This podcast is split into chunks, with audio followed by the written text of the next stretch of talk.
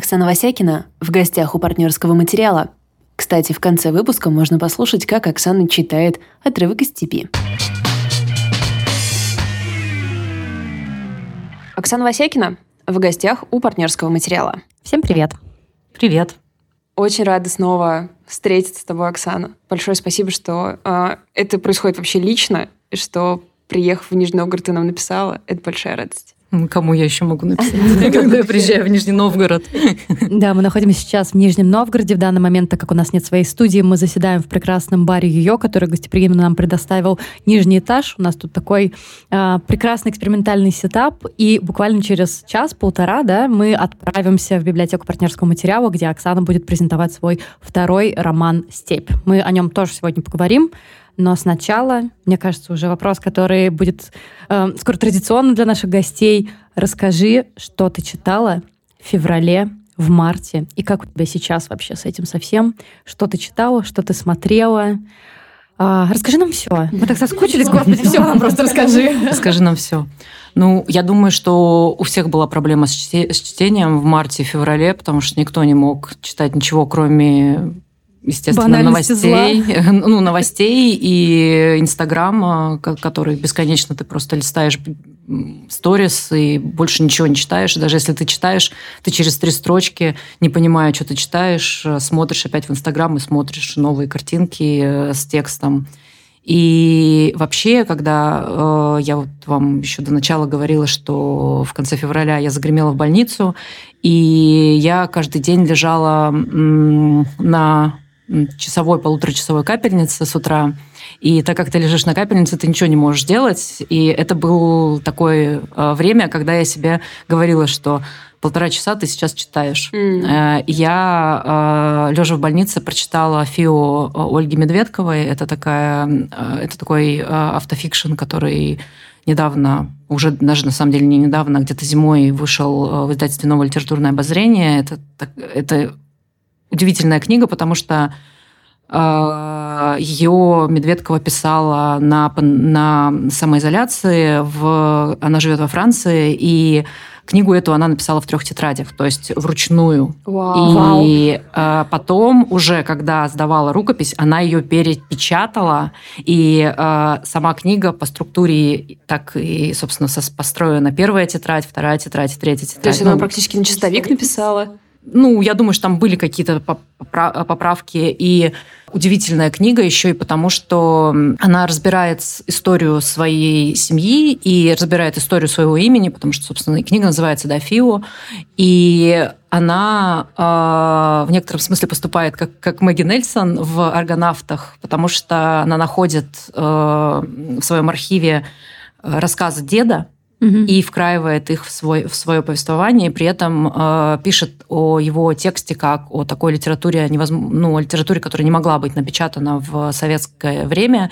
И там э, такая новелла о том, как мужчина э, влюбляется в женщину, женщина умирает, кажется, от туберкулеза, и он, и вся повесть посвящена тому, как он с ней прощается, как он ее моет, с какой нежностью он прощается с ее телом.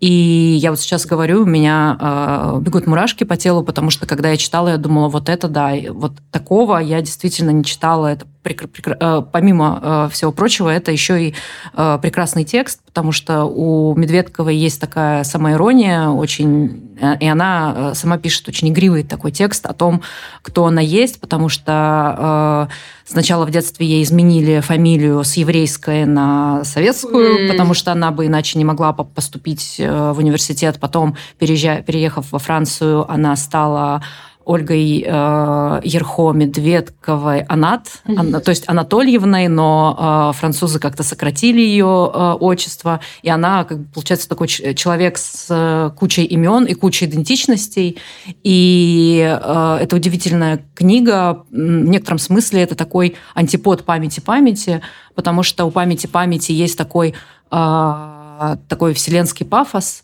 а о том, что невозможно да, вспомнить э, и невозможно сохранить эту память. А Медведкова с такой, наоборот, э, легкостью обращается со своей памятью, со своими документами.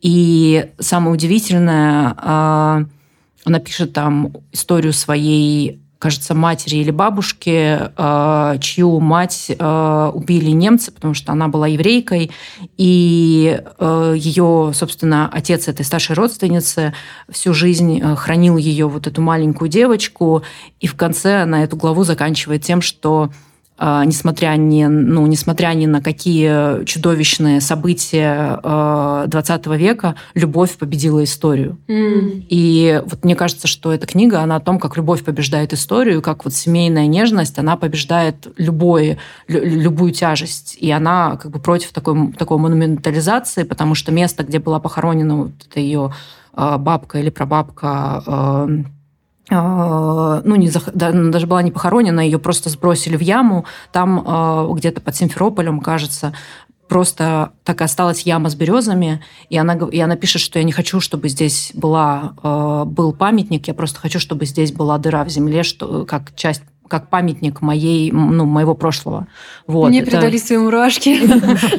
Прекрасная совершенно книга, и я ее читала на капельницах, э, смотря на небо, потому что моя палата была на седьмом этаже, и я больше кроме неба на земле, э, вернее, с, с кровати ничего не видела. И это то, что я читала в феврале, в начале марта. Наверное, я вам я, я так много времени занимаю, наверное, перекину. Или еще можно рассказать? Конечно, рассказывай. Да, ну, отлично.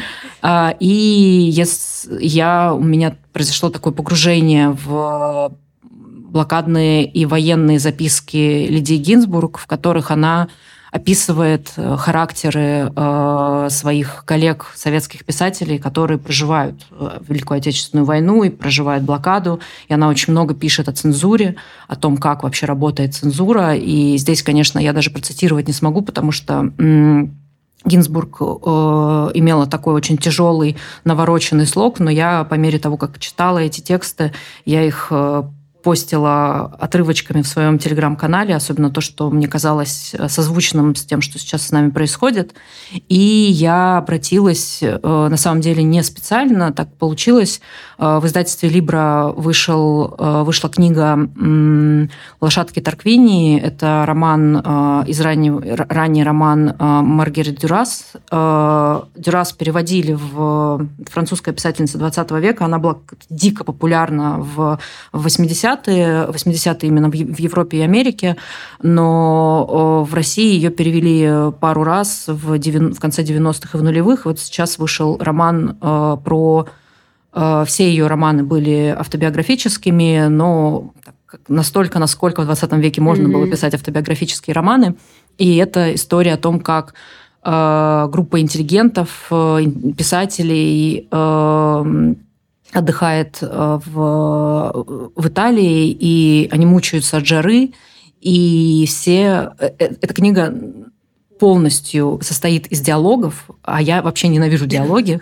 Отличный выбор чтения. Да, Я вообще терпеть не могу диалоги, потому что меня начинает укачивать. Я думаю, боже мой, кто, что говорит, объясните. Мне приходится по несколько раз перечитывать, но из-за того, что Дюрас упоительно, э, упоительно писала, э, я не могла от этого оторваться. И удивительным образом она тоже совпала с моим таким ощущением текущих событий, потому что от текущих событий, потому что эта компания отдыхает э, в горах э, в Италии, и буквально в день, когда они приезжают туда отдыхать, юный 23-летний сапер пытался разминировать бомб, мины с, с войны, оставшиеся с войны, которые были буквально там несколько лет назад, и он погиб. И э, за его останками приехали его родители, они собрали все, что нашли в ящик от мыла, потому что им э, лавочник дал этот ящик от мыла, но мать э, этого сапера не дает э, бюрократам э, подписи своей о, смер- о смерти этого парня, и она на протяжении там действие романа длится на протяжении трех или четырех дней, и она вот на протяжении, кажется, там вот, вот, вот этого всего времени она не подписывает документы, и они на этой дикой жаре сидят э, с этим э, ящиком от из-под мыла, в котором сложены останки их сына. Она сидит как каменное, э, как каменное изваяние, она не плачет и не разговаривает, и не ест, она просто вот такое как бы окаменевшее, окаменевшее материнское горе. И, э, а в это время в, э, в курортном городке все переживают, потому что э, из-за вот этой трагедии нельзя сходить на танцы, потому что отменили танцы. Mm. И, э, и параллельно с этим разворачивается сюжет такого как бы э, Дюрас очень много думая, очень много думала о о сложных э, отношениях между людьми, и как раз мы наблюдаем за тем, как главная героиня, э, которая списана, собственно, с писательницы, а, она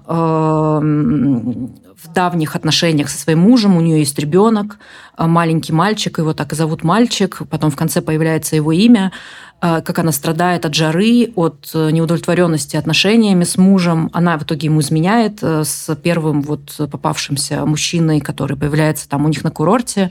И все это время они говорят о любви, отношениях, смерти, войне и э, чудовищном вообще вот о чудовищной жаре. Они ее переживают, едят, пьют, э, навещают вот эту скорбящую мать. И э, такое чувство, что время остановилось. То есть ничего, кроме разговоров, нет. И при этом они все время друг с другом разговаривают, они друг друга ненавидят, они друг друга любят, но они друг без друга не могут. И э, я его читала и думала, господи, как вообще все мне откликается. И она буквально, да, недавно вышла чуть ли вот не месяц назад, и я ее сразу, я очень ее ждала, потому что Дюрас у нас плохо как-то, ну, люб, ну, в смысле, мало о ней знают, но она при этом была прекрасная писательница, и сразу после того, как я дочитала «Лошадок Тарквини», я пошла на сайт букиниста и купила ее в нулевых изданный, э, изданный роман «Любовник». Но это просто потрясающая книга.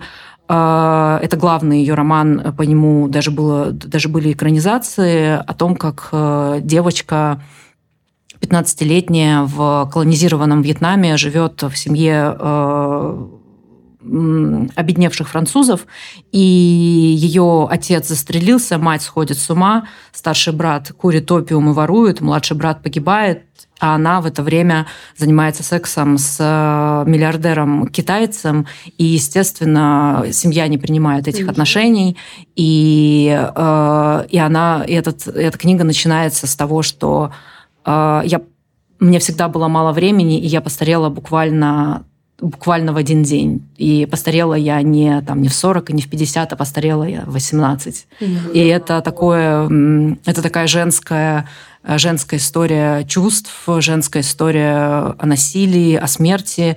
И если вы будете читать, ну, я думаю, что можно где-то в интернете этот, этот текст прочитать, переведенный, потому что у букинистов сейчас эти книги стоят по 4000 рублей. Неплохо. Неплохо. Букинисты неплохо на нас зарабатывают, да, особенно на таких, как я. Но я купила за 300, э, потому что я нашла самую последнюю книгу э, в магазине «Москва».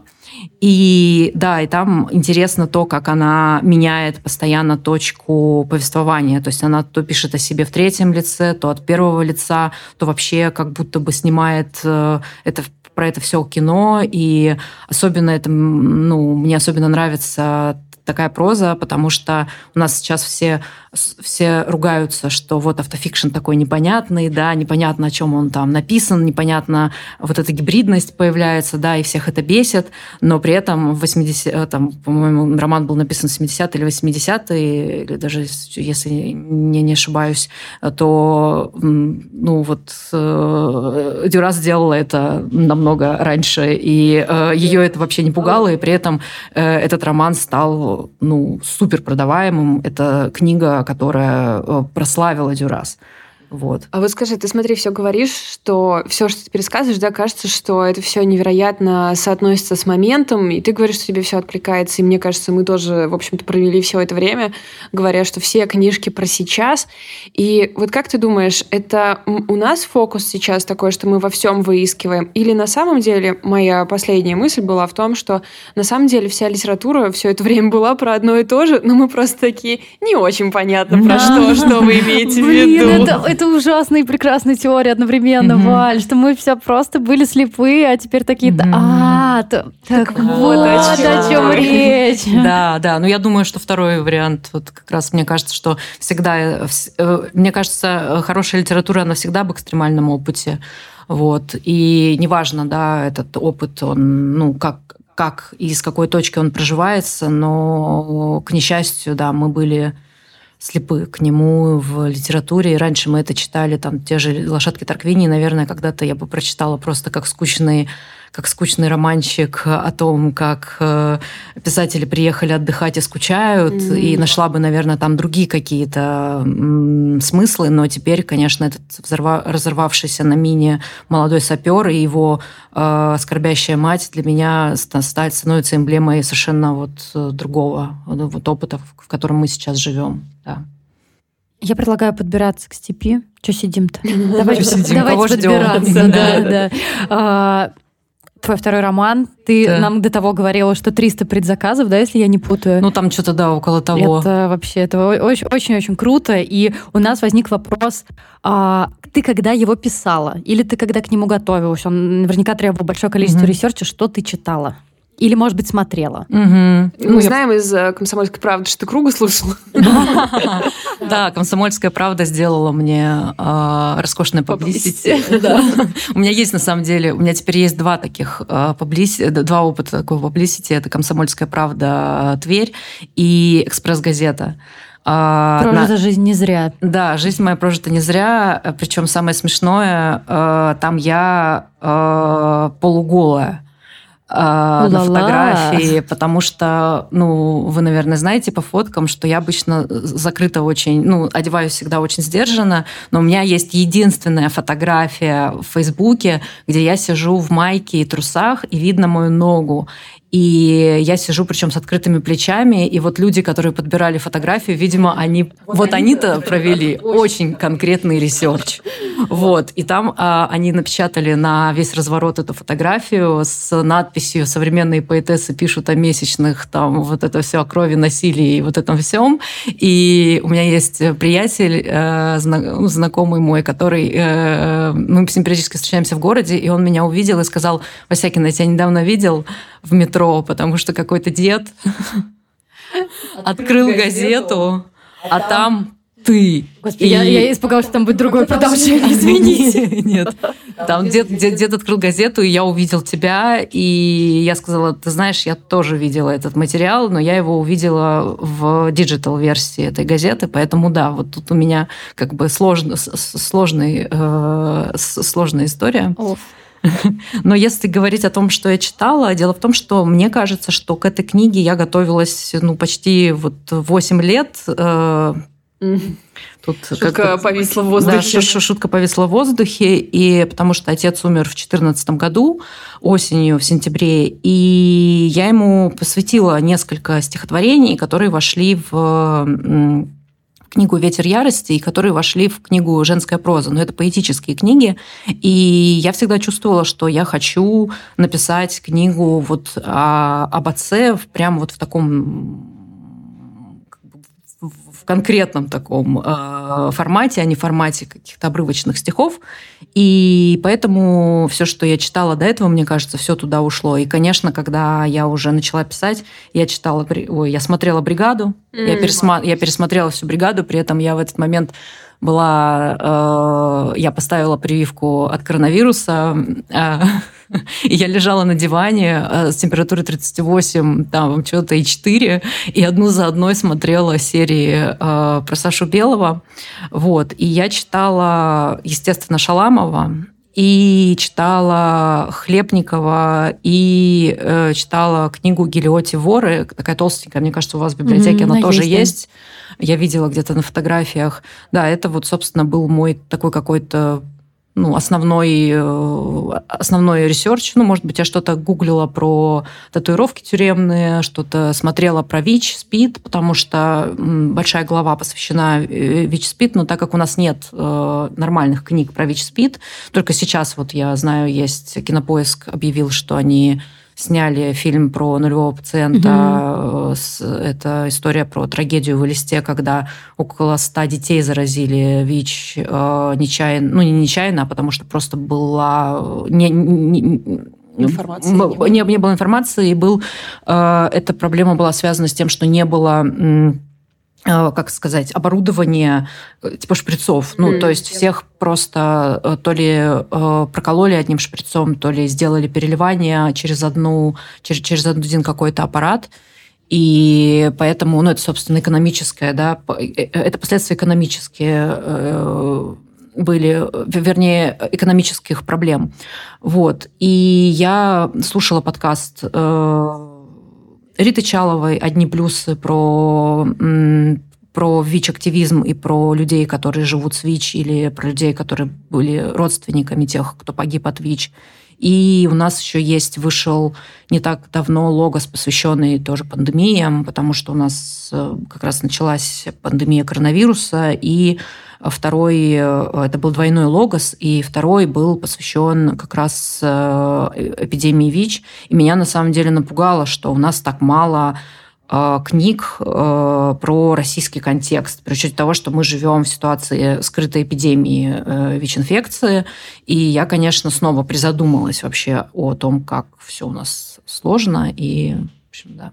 Какой, мне кажется, я просто сейчас помню, какой последний просветительский реальный проект про ВИЧ мы видели или слышали? Это фильм «Дудя». Ну, то да. есть вы просто задумываетесь, это же вообще действительно очень странно, насколько мало этого всего, поэтому я так удивилась, когда они все-таки выпустили сериал про, вот про который ты говоришь, «Нулевой пациент», но как будто бы не самое подходящее время. Если бы я была в правительстве, я бы, наверное, не стала бы его выпускать, не знаю. Я пока только две серии посмотрела. А, то есть он вышел, да, я еще не он начала. Он вышел, и он реально чем-то похож на Чернобыль. Но именно мне тоже так показалось именно по стилистике, да? И по угу. стилистике, и по какому-то желанию раскрыть вот эту вот неправду, да, или, угу. ну, вот, то есть там же тоже э, та же история с тем, что все скрывают, угу. все как-то пытаются приподзакрыть, и в этом плане тоже очень похоже, и я поэтому подумала, что, ну, странно, странно же. Мы же, наоборот, не, не подчеркиваем то, что у нас тут с правдой некоторые проблемки угу. существуют. Не заметили, попала папка где-то между документов. Да, поэтому будем молчать, не будем делать обзор на этот сериал. Mm-hmm. Мне просто вспоминается сразу история нескольких год назад, полтора года назад, когда в каком-то городе детей заразили гепатитом, по-моему, гепатитом, да, а, и там родители давали показания о том, что медсестры были без перчаток, что угу. они меняли шприцы и все такое, и там заразилось очень-очень много детей, угу. причем они были в онкологической клинике, то есть они уже и без того были в очень высокой группе риска, и все это как-то исчезло из поля, и поэтому э, кажется, что все это совершенно не, тер... не уходит из нашей жизни. То есть это история про что-то очень давнее, но ты права насчет да, скрытой эпидемии, что вообще-то ничего не было сделано со... с тех времен. То есть, ну, вроде как, да, есть какие-то правила, что вы должны мыть руки и надевать перчатки. Но если нету, то можете не надевать, как бы вы такой, видимо, порядок. Если очень хочется, да. Да-да-да. Видим такой порядок. Я, наверное, все-таки хотела бы еще вернуться к э, степи. Ты не могла бы в двух словах рассказать буквально про свой роман для тех, кто mm-hmm. вообще ничего про него не знает, только к нам присоединился? Да, ну, это роман. А, я считаю, что это дилогия. А, это вторая часть Крани. Кстати, я пишу третью часть, то есть это будет трилогия, угу. потому что на Горьком я прочитала, что уже э, якобы я закрываю mm. степью свою идеологию. На самом Считали деле просто родители да. такие, ну, видимо... Да, ну, видимо, двое родителей. Да, да. Ну, а у меня есть одна приятельница, которая шутит, что сколько у меня есть мертвых родственников, столько у меня будет книг. Вот, в некотором смысле эта шутка, да, хорошая, и, и, в, и в этой шутке есть доля правды достаточно большая. Вот. А, да, эта книга посвящена а, моему отцу, но она не совсем посвящена моему отцу, она про моего отца, и а, когда я думала о том вообще, что это может быть э, за книга, я поняла, что мне опять нужно писать road story, потому что рано это road story про то, как женщина везет из одного города в другой э, урну с прахом. Мой отец всю жизнь просидел за баранкой э, автомобиля. В армии он был э, водителем грузовика. Э, после армии он был водителем, таксистом, водителем каких-то там шишек в городе. Э, и э, перед смертью он 10 лет водил грузовик, он был дальнобойщиком.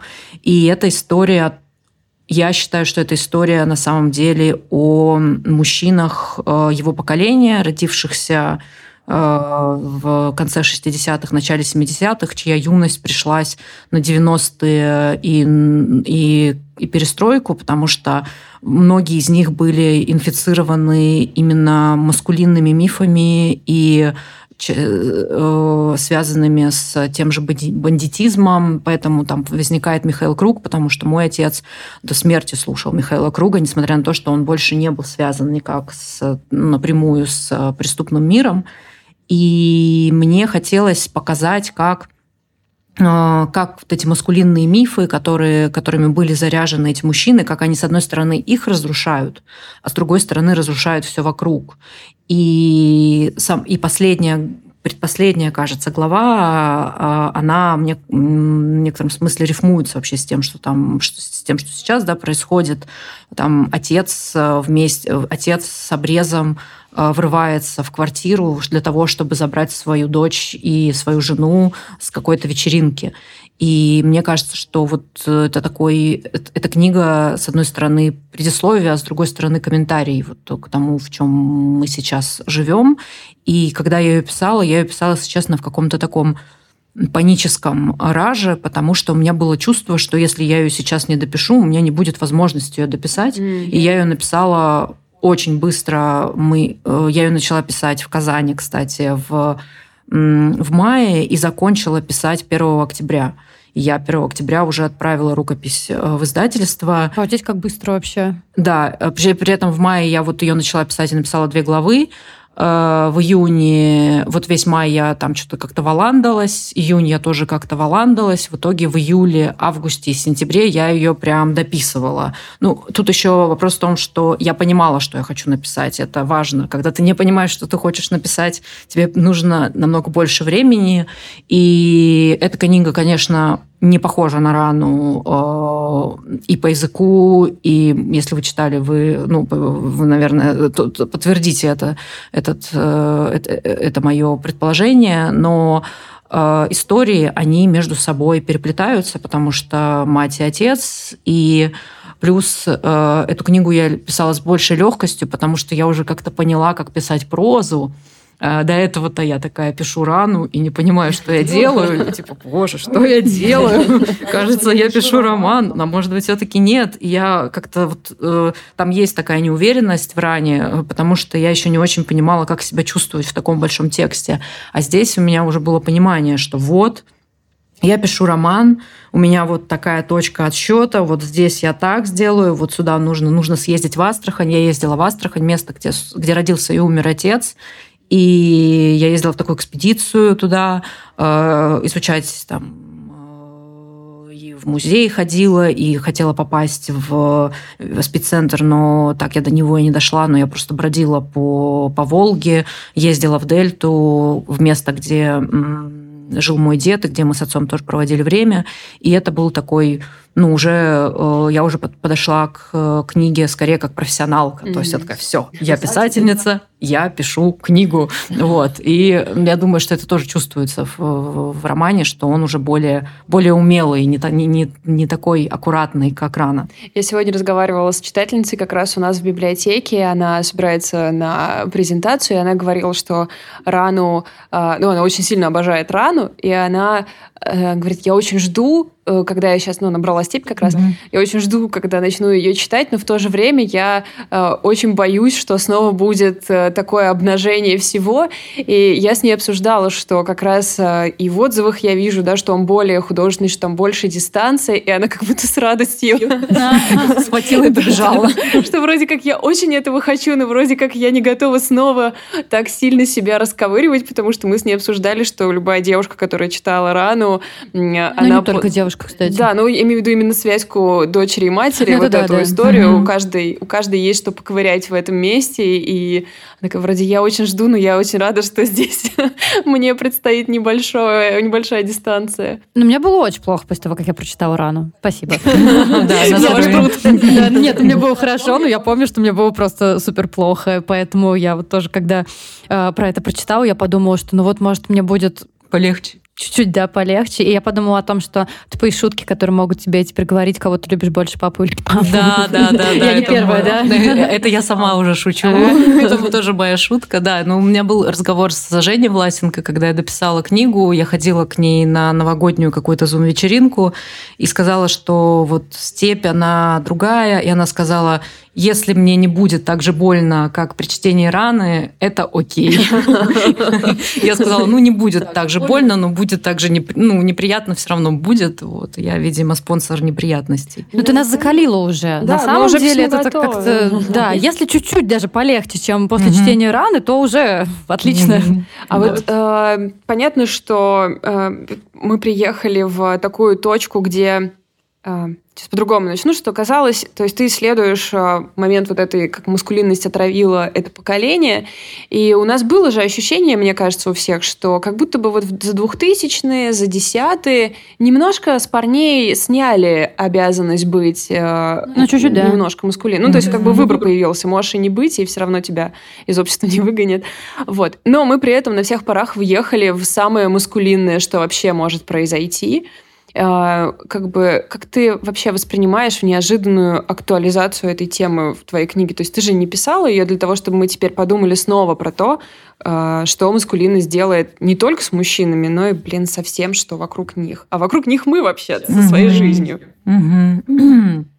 Ну, э, э, я чувствовала, что необходимо прям написать эту книгу, потому что я чувствовала, что что-то происходит, да, mm. говорят же, что вот в воздухе yeah. летает, витает, и я чувствовала, что действительно в воздухе витает, и есть вот этот последний мой, последняя моя возможность э, это ухватить, и это как-то переработать. С другой стороны, вот ты говоришь, что в нулевых и в десятых, и уже как бы уже в двадцатых, даже в начале двадцатых была возможность у парней э, быть не такими токсичными, да, э, но мне кажется, мы говорим все равно о классе определенном.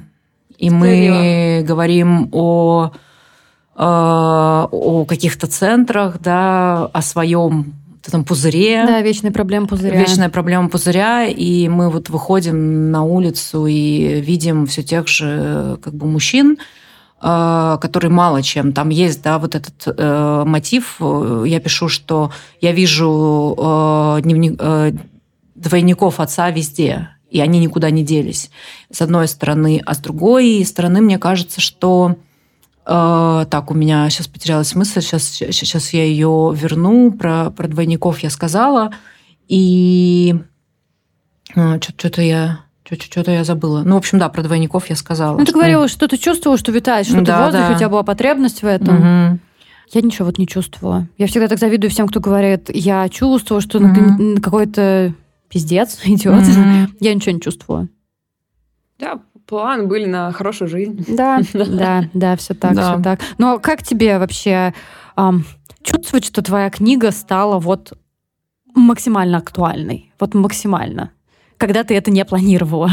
Это такой немножко наивный вопрос, конечно. А, ну, мне кажется, мне кажется, она была бы актуальна даже и если бы 24 февраля не произошло. Вот, поэтому... Она стала остро актуальной, да, вот так я скажу. Да, остро актуальной. Ну, я не могу сейчас оценить ее актуальность. Мы, наверное, можем... В смысле, она актуальна действительно, но ее пока не все прочитали, и поэтому как бы мало подтверждения этой актуальности, потому что я понимаю, что сейчас как бы вся повестка, она находится в другой стороне. Я понимаю, что сейчас э, больше там читают э, того же Эпле, да, потому что все сразу ринулись читать Эпле. Вот. И пока пока на художественную прозу, на, на художественные тексты, видимо, ну, не хватает у людей э, внимания или сил, и все действительно начали копаться в прошлом и пытаться понять вообще, что, что, что мы сделали не так в прошлом, и что мы не замечали в прошлом, что вот сейчас мы живем в таком настоящем. Вот, но, ну, в общем, как-то так. Я еще хочу один немного э, умиротворяющий, может, вопрос. Да, А, пожалуйста. Особенно э, я про него много думала после того, как ты выкладывала фотографии, где ты в лесу, у тебя там семинар. А, Я в нашей паре известный любитель натуралистического фикшена, nature fiction. И в Ране у тебя было много природы, и в степи, и я в каждой книжке, после того, как я прочла «Выгон», в каждой книжке ищу какого-то вот этого природного с человеком эм, мэшапа Мгм. такого. То есть мне прям очень сильно это хочется, и я вижу, что и ты мы с тобой как-то с тобой обсуждали книжку про грибы, которая мне тогда не понравилась, как же она о грибах и А, скорби. о гри- о грибах и скорби, Да, да. путь, через лес, да, путь через лес о грибах и скорби. То есть я знаю, что ты тоже там читаешь э, такую литературу. Есть ли я даже не знаю, как-то у тебя ощущение, что она в России может прижиться, что у нас будет больше писательниц, которые будут про это писать, потому что кажется, что это какое-то такое место, может быть... Вакантная? Ну да, Или- помимо этого, оно еще просто даже место спокойствия какого-то. То есть лес, Да, он ведь не- конечно. ну, то есть, в смысле, если его не вырубили, он никуда не делся. Он как был при нашей бабушке, при нашей маме и при нас. И потом после нас останется. Да, можешь порассуждать об этой литературе, и как ты вообще ее воспринимаешь и видишь? Э, Я вообще обожаю литературу о природе. Я обожаю писать о природе. Если бы мне бы можно было писать только о природе, я бы только бы писала про то, как эта гусеница ползет через тропинку. Знаете, вот я, не знаю, посвятила бы роман тому, как гусеница ползет через тропинку, а я просто сижу на скамеечке и смотрю, как это делает, и деды бегут, а я им не разрешаю эту гусеницу давить. Знаете, вот такое, типа, бегите в, в круг. Я вижу, что большой интерес э, к, приро- к письму о природе, и это действительно такой остров. э, Это, с одной стороны, феминистский, да, такой остров, потому что э, много в, в этом, ну, природу часто вот в этой дихотомии культура и природа, у природы всегда такой феминный аспект, потому Мгм. что культура, она как бы бесконечно захватывает колониально, а природа, она захвачена, либо она все равно находит другие способы взаимодействовать с этой культурой, да, там, не знаю, как метафора, э, вот вам асфальт, но все равно какой-нибудь тополек через него и, и- и пролезет. И э, я, например, знаю, что у нас был курс э, в школе литературных практик про nature writing. Э, я там вела очень маленький блог, но я не вела про, про, про письмо о природе. И вот, например, сейчас будет э, резиденция в Переделке на, в августе. Она тоже будет посвящена nature writing. То есть эта тема вообще, в принципе, очень актуальна. И у меня со мной работают девчонки, например, вот Лера Бабицкая, такая молодая писательница, она прям пишет про плесень, про грибы, про... Она пишет пока что эссе и рассказы, но я, она дико талантливая, я надеюсь на то, что она э, ну, как бы распишется и найдет вот эту вот э, какой-то с- э, больше силы и будет писать больше и больше и больше, потому что у нее прям э, такой уже, как сказать, взгляд уже не антропоцентрический, то есть она находится в в, в каком-то, не знаю, волшебном контакте там, с той же плесенью.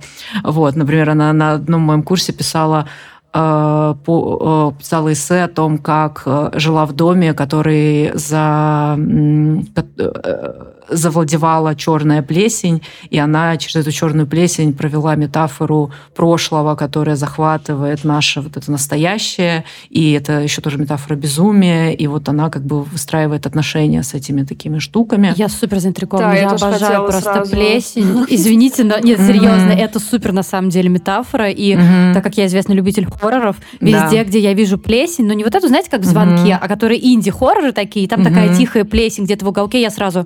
Это будет мой будущий любимый фильм. Ну, серьезно, я просто обожаю. Она это пишет, это ученические тексты, или можно уже читать их где-то? Она их э, что-то есть какой-то текст, я не знаю, какой именно в последнем незнании, который сила, там что-то у нее публиковалось. Я просто еще не читала этот номер.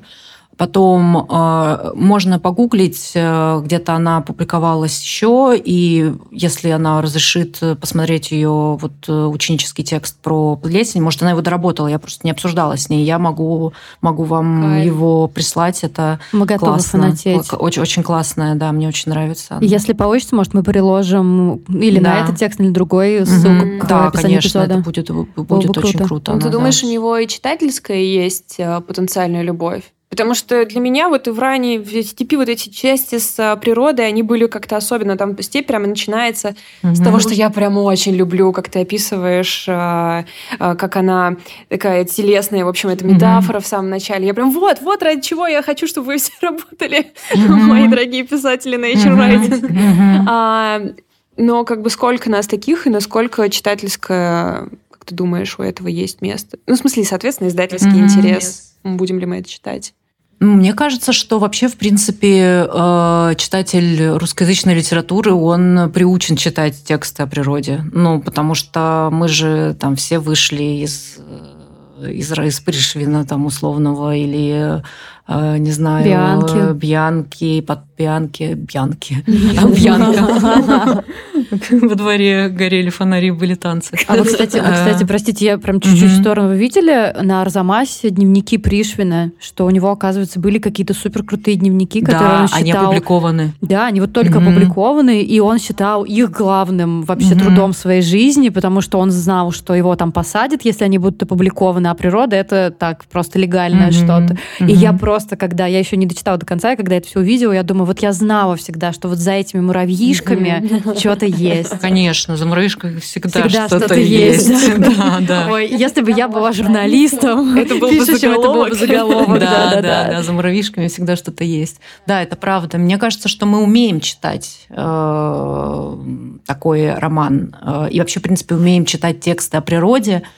Э, я сейчас, конечно, могу уйти в такую как бы эссенциалистский такой уклон и сказать, вот, человек, который читает на русском языке, он так близок к природе и все такое. Но э, в любом случае, когда мы читаем, не знаю, все читали там того же Толстого «Небо над Урстерлицем», тут же это «Дуб», да, понятно только, что у мужчин-писателей э, этот, э, эта природа, она как бы такое зеркало mm, yeah. я такого mm. нарциссического, то есть это такой как бы романтический герой, смотрит э, в природу как в зеркало, и герой грустит, и природа грустит, грустит. А в новой женской вот этой литературе э, в том и прикол, что даже у Лунгву, да, она входит в этот лес, и лес для нее другой. И лес для нее это метафора смерти этого мужа, и она, проходя этот лес, она как бы переживает скорбь. И та же самая, например, Бабицкая, которая сейчас говорила, да, она вступает в контакт с этой плесенью. Она не говорит, типа, ты моя как бы ты э, мое зеркало. Она говорит, окей, давай с тобой обсудим. Ну, понятно, что невозможно сказать э, ей, ну, в прессе что-то невозможно. Она, скорее всего, ничего, ну, она поймет на каком-то другом уровне, но мне кажется, что и в случае, например, с Липтра, да, она вступает вот в этот контакт с природой, другой, он, он, он, он на другом уровне. Кстати, я давала, сейчас идет лаборатория э, офлайн письма, и я как раз Лере Бабицкой той же давала задание написать стихотворение а, обращение обращение к сморчку. И она писала вот стихотворение «Обращение к грибам». И у нас, да, мы практикуем. В общем, мне кажется, что есть у этого какой-то потенциал. Круто. Мне кажется, нам надо заканчивать, потому Уже? что потом мы пойдем, угу. собственно, на презентацию твоей книги. Может быть, угу. мы под конец спросим про новую книжку? Расскажи немножко. А, да, но она, конечно, вся будет такой nature writing, наверное, я не знаю. А, потому что это для нас. Пишу книжку для вас, да. Она о а, так как я пишу, написала книгу о матери, написала книгу об отце, я сейчас пишу книгу о своей тетке, которая умерла от туберкулеза. То есть у меня такой как бы трио, да, рак, э, спит и туберкулез. Это три, три три э, болезни, о которых писала Сьюзан Зонтак, для нее они были важны, и они так получилось, что для меня важны.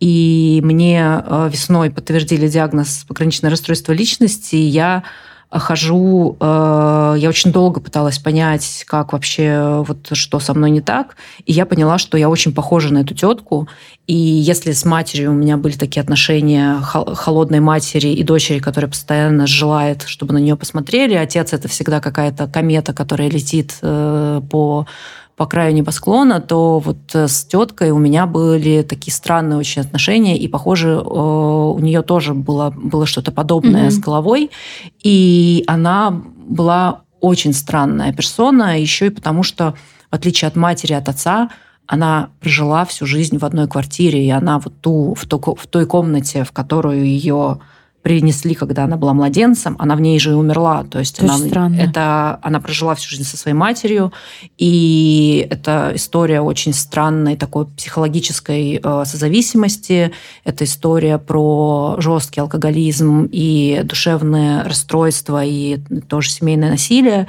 И я из-за того, что не могу, как бы не могла после 24 февраля ничего писать, я пыталась найти место, где я могу писать. И в итоге я нашла единственное место, это лес у себя угу. около дома. И я беру ноутбук и выхожу в лес и пишу о том, и пишу о ней, и пишу о том, как я сижу в лесу.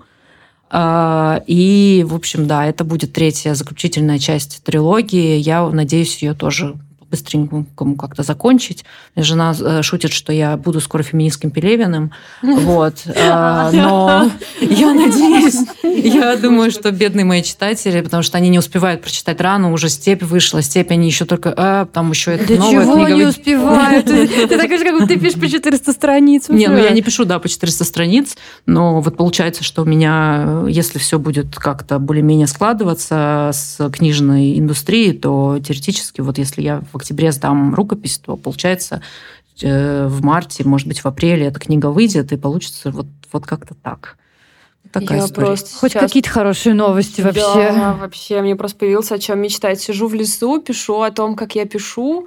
Это просто как будто бы э, для, для меня. Да, тогда. Слушай, а тоже вот напоследок mm-hmm. ты нам сейчас перед записью рассказывала. Можешь тоже рассказать mm-hmm. про переводы? Да, это просто, или... да. если а, это да, можно, да. Да, да. Мне сегодня просто написала агентка, что подписали э, контракт с японским издательством небольшим, э, которые как раз печатают феминистскую литературу. И, например, они э, печатали Вулф, э, э, свою комнату, еще что-то. То есть они вот печатают э, э, такие книги. И э, я в своем телеграм-канале пошутила, что наконец-то Харуки Мураками прочтет мою книгу, потому что всю юность я читала его книги. Вот. И для меня это такое... Мне когда сказали, что идут переговоры, я была дико рада, потому что вот японский, в японский это прям что-то что вот такое. А будет перевод в 23 году выйдет книга на финском языке, в 23 году выйдет книга на английском языке, э, французский язык, э, немецкий язык сейчас идет перевод, и недавно заключили тоже контракт э, с венгерским издательством, и это интересно, потому что когда мне написала моя знакомая э, женщина из Венгрии, потому что мы с ней знакомы, потому что она приезжала в литературный институт имени Горького учиться, мы с ней вместе травили тараканов, а она будет, она будет переводить мою книгу на, на язык, и это классно, классная, да, такая история про то, что, с одной стороны, мир очень маленький, а с другой стороны, вот вместе травили тараканов, и это как-то очень мило. Вот такая история Ураны. Пока что это получается сколько языков, да, шесть, шесть я насчитала. Шесть языков она будет переводиться, и я надеюсь, что у нее будет, будет хороший, долгий путь. Ну и сейчас уже у нее на русском языке 11 тысяч экземпляров тираж. То есть она действительно такой как бы бестселлер в своем сегменте. Даже не в своем вообще-то сегменте. Вообще, да. 11 тысяч – это просто привет всем, кто думает, что популярная литература выглядит каким-то определенным образом. Это угу, доказательство того, что вообще-то нет. Вообще-то нас угу. много тех, кто хочет как бы серьезнее что-то. Угу. Но мне кажется, что мы в нашей библиотеке уже сделали все, чтобы все прочитали рану. Угу. Это мы можем как бы пока оставить на поток и перейдем. Закатываем рукава к степи. Да, да, да. Теперь мы будем работать над этой книгой, чтобы все-все-все ее прочитали. Спасибо тебе огромное. Спасибо огромное, огромное удовольствие всегда тебя видеть и с тобой разговаривать. О, мне с вами так хорошо всегда. Ну вот еще сейчас нас впереди еще целый вечер разговоров. Спасибо, что вы нас слушали. Всем до встречи, всем пока. Пока. Пока. Yeah. Позже, в тот день после записи этого эпизода, мы привели Оксану в нашу библиотеку партнерского материала. Там она представила степь, было много людей, было очень приятно снова продолжить разговор. И там же мы попросили Оксану немного прочесть из книги, и запись этого чтения сейчас включим. Но имейте в виду, что звук в библиотеке пока не слишком хороший, так что качество соответствующее. Но Главное, что Оксану хорошо слышно. Тут как всегда, много эпиграфов. Я очень люблю эпиграфов. Тут все, наверное, тоже заметили. Вот. Я просто, когда что-то подчитываю для того, чтобы писать текст, мне все время кажется, что и вот это сюда, и вот это сюда, и потом не могу, не могу отказаться от э, эпиграфов, и приходится всех, все их ляпать.